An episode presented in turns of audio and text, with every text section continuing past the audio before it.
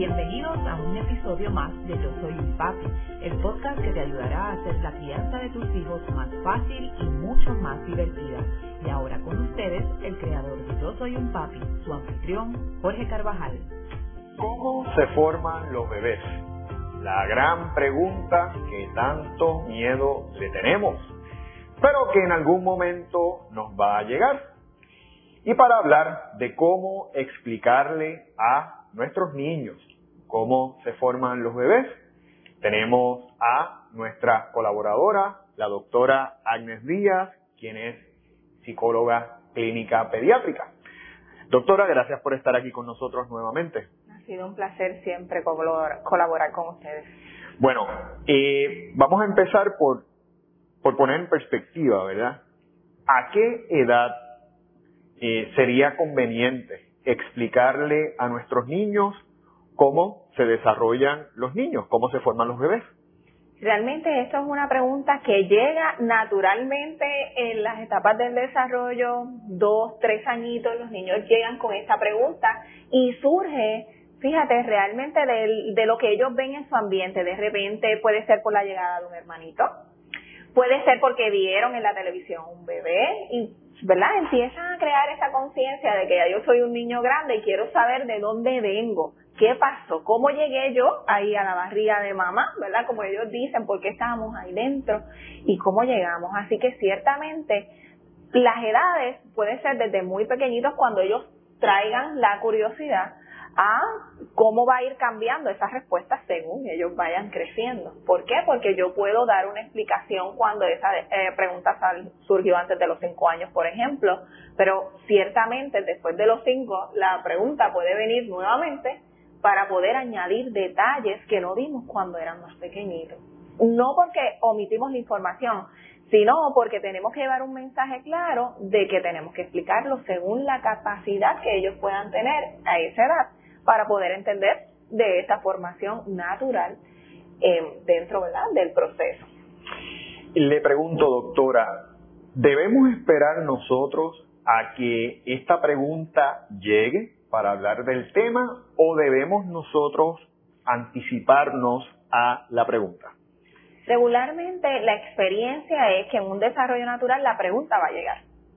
¿Okay? Hemos visto que después de esos tres añitos podemos esperar, podemos esperar a que el niño tenga la curiosidad porque está descubriendo su ambiente y así yo no me adelanto necesariamente a dar información que ellos no necesariamente tienen interés en esos momentos. Sin embargo, si llega una edad, 6, 7, 8 años y mi hijo nunca se ha acercado a mí a preguntarme de dónde nacen los bebés, yo podría pensar que esto es información que yo tengo que corroborar si conoce y dar la información correcta. ¿Por qué? Porque a esta edad ya se están asomando otros cambios físicos en los cuerpos de nuestros niños y niñas y sería eh, importante nosotros poder conocer qué saben, dónde adquirieron la información y si tienen dudas relacionadas. Así que tenemos las dos variables. Podríamos esperar, ¿verdad?, hasta cierta edad a que surja la pregunta de manera natural por curiosidad y porque está expuesto en su ambiente, o si vemos que ya ha llegado una edad en donde es importante que esta información se conozca, pues yo pueda entrar con la pregunta, oye, ¿qué tú crees? ¿De dónde vienen los bebés? ¿Tú sabes? ¿Qué tú sabes sobre eso? De una manera muy natural, eh, muy de mucha confianza para que el niño no se sienta avergonzado ¿verdad? De hablar sobre este tema y que puedan en realidad traernos sus preocupaciones o su conocimiento. Y todos sabemos, ¿verdad?, que por, por años, eh, y yo creo que por tradición, muchas veces las explicaciones que se le han dado a los niños de cómo vienen los bebés, tratamos de evitar la realidad y a veces pues decimos que vienen a través de la cigüeña, como es lo clásico, a veces que nacen de un jardín, ¿verdad? Y damos diferentes explicaciones. Eh, debemos ser claros en el mensaje o eh, podemos trabajar con este tipo de eh, relato previo a decirle, ¿verdad?, la realidad. Yo lo recomendado es que seamos claros en cuanto al tema, ¿verdad? Claro, honestos, no hay que disfrazar. Cuando nosotros empezamos a disfrazar con metáforas, empezamos a hablar de cigüeña, hablamos, ¿verdad? de cosas que no realmente es lo que sucede, estamos dándole como este cierto tabú todavía al tema. Estamos diciendo como que esto no es lo suficiente natural como para yo poder hablarlo contigo y que podamos entenderlo. Y esto no es necesario, incluso los niños más pequeños, cuando ellos traen estas curiosidades, no lo traen por morbosidad, no lo traen con alguna maldad, ¿verdad? De querer saber sobre el acto sexual y lo que pasa, ¿no? Realmente ellos quieren saber de dónde vienen los bebés. Y esto nosotros lo podemos traer de una manera clara, honesta, natural, sin necesidad de dar detalles que tal vez no entiendan, términos científicos y, ¿verdad? y otras cosas que no son lo que ellos están buscando como respuesta, pero tampoco mintiendo o desviando. Eso no es necesario. Así que si yo tengo una niña pequeña o un niño pequeño que me trae la pregunta de dónde vienen los bebés, yo puedo decirle que están dentro del vientre de mamá y se desarrollan dentro del, del vientre de mamá y luego de eso ellos van a seguir preguntando y pueden venir dos preguntas, ¿y cómo sale de ahí? ¿O cómo llegó ahí? Y entonces ahí es donde yo entro con los términos que voy a estar utilizando, ¿verdad? Sale a través de la preparación del cuerpo de una mamá, en donde se prepara y llega por vía vaginal, ¿verdad? Con las palabras que ya le hemos venido enseñando. ¿Ok? Que solamente sucede en el cuerpo de mamá, porque yo no quiero que la niña se asuste y piense que ella va a pasar por eso en ese justo momento, ¿verdad? Claro. Es importante que seamos claros y honestos y nos aseguremos que están entendiendo la información que le dimos. ¿Lo entendiste? Posiblemente ya con eso va a ser suficiente. Según vayan ganando edad, van a tener más preguntas relacionadas, pero entonces no tengo que cambiar el cuento. Fíjate que si cuando era chiquito le dije que era la cigüeña, cuando lleguen los siete años, voy a tener que decirle, ay, no, te dije eso y eso no es. Tengo que cambiar el cuento. En el caso de explicarles la formación, cómo se forman los bebés, ¿cómo podemos hacerlo cuando son niños más pequeños? Cuando son niños más pequeños, ahí podemos utilizar términos que ellos puedan entender, ¿verdad? No podemos hablar de espermatozoides, no podemos hablar de cómo corren a través de la vía, porque pues va a ser muy confuso, pero entonces podemos hablar de términos que están relacionados cercanos a su experiencia. Podemos hablar de semillas, podemos hablar de cómo esas semillas eh, se siembran ¿verdad? en los huevitos de mamá y ahí se desarrollan y crecen, ¿ok? Cómo se alimenta a través del cuerpo de la madre. Son cosas que podemos traer con palabras que ya ellos conocen y de esa manera lo más importante, ¿verdad? Llevarle ese mensaje que esto sucede en los adultos, que es un acto consentido, deseado, ¿ok?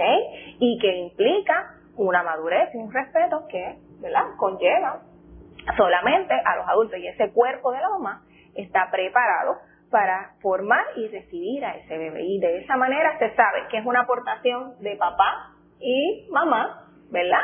Que están de acuerdo y entonces se crea ese bebé. Y luego, pues, obviamente, a esa semilla le cambiamos el nombre por los nombres que particularmente vayan entendiendo según ellos van desarrollando. Es importante, ¿verdad?, utilizar los términos adecuados. Y esto es algo que hemos, ¿verdad?, mencionado en otros módulos, porque muchas veces los padres, por temor a decir la palabra, a veces porque nos da vergüenza, a veces porque entendemos que mencionar la palabra y les puede abrir, ¿verdad?, el interés a la sexualidad en nuestros hijos. Y, pero cuán importante, aún siendo pequeños, es, es que utilicemos los términos adecuados para llamarles eh, a cada parte del cuerpo.